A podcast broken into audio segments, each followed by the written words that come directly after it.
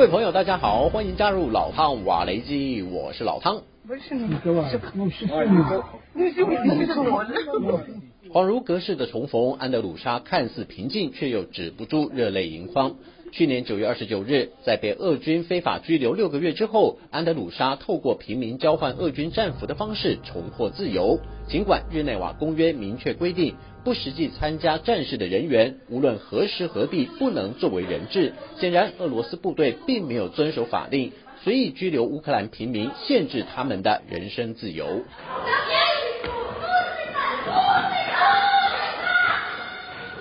担任老师的安德鲁莎，直到今天都还清楚的记得，俄军拘禁他的理由是误导学生对俄罗斯的正确认识。说完之后，就把他带到一个不知名的地方，关在单人房里，还会时不时的拿着金属工具来到房间，语带威胁的说要对安德鲁莎不利。підпалювали папер і ну тобто папір вони підпалювали і відповідно говорили, типу, що ось ми зараз запустимо там газ, тобто ти зараз згориш. 正在接受健康检查的雅胡波娃，同样忘不了他被俄军拘禁时的恐惧。他说，俄军对他用了很多刑求手段，只因为她的丈夫是一名乌克兰军人。雅胡波娃判断，俄军应该认为她很清楚丈夫所属部队的行踪，想要透过一连串严刑逼供，要她透露丈夫的部队现在身在何地。差点就没命的雅胡波娃哽咽着说：“自从爆发战争后，她就和丈夫失去联系，根本不知道先生被派到什么地方。因为她说的都是实话，也或许是俄军真的从她口中问不出任何有效的情报，所以就把她转到劳改营，日夜不停的替俄军挖战壕。” Не там далеко, но копали именно вот это вот место рядом со стекляшкой и через дорогу здесь копали в то время. А вообще там перекопано очень много. Это 雅夫波娃回忆，在劳改营的那段日子，只能用生不如死来形容。劳改营里不分男女，每天都要从事超负荷的体力劳动，二十四小时不停的挖呀挖呀挖。他还亲眼见到男性同伴在全副武装的俄军严密监视下，从清晨四点一直挖到晚上。有时候，俄军还会开启探照灯，强迫他们在酷寒的夜晚继续劳动，直到所有人双手麻木、手指冻僵为止。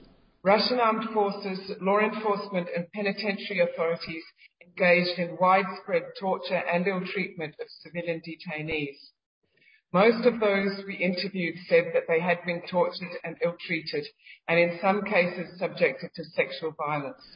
联合国驻乌克兰人权监察团团长马蒂尔达接受路透社访问时表示，自从俄罗斯对乌克兰发动战争后，俄军就在占领区以保护安全为借口，限制平民的行动自由。在有记录的八百六十四个案例中，至少一百七十八件属于违反国际法的强制拘留。俄军在这些案例中是以所谓的自行审查制度来认定那些支持乌克兰或是政治立场亲乌的民众需要严加看管。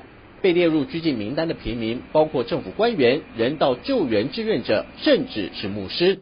一旦这些平民遭到俄军控制后，就会转移到其他地区或是俄罗斯境内，拘留在条件恶劣的非官方拘留地，受到酷刑和虐待，强迫他们和俄军合作。其中有百分之九十都经历过长时间无法和家人联系的情况。根据调查资料显示，至少有七十七名乌克兰平民在违法拘留期间遭到俄罗斯处决。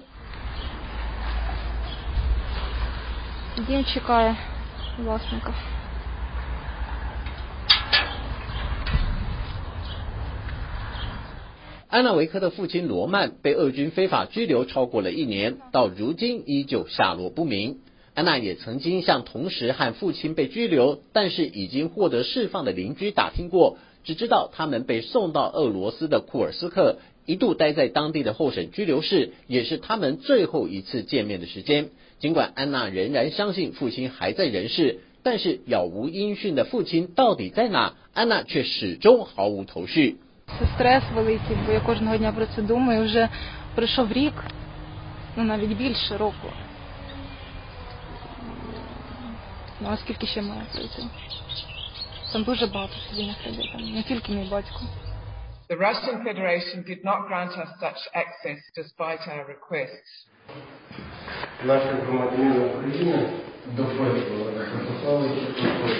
不是每个被拘留的战俘或平民都能挨过劳改营的酷刑，即便侥幸逃过一劫，但是在缺乏充足的饮食和睡眠情况下。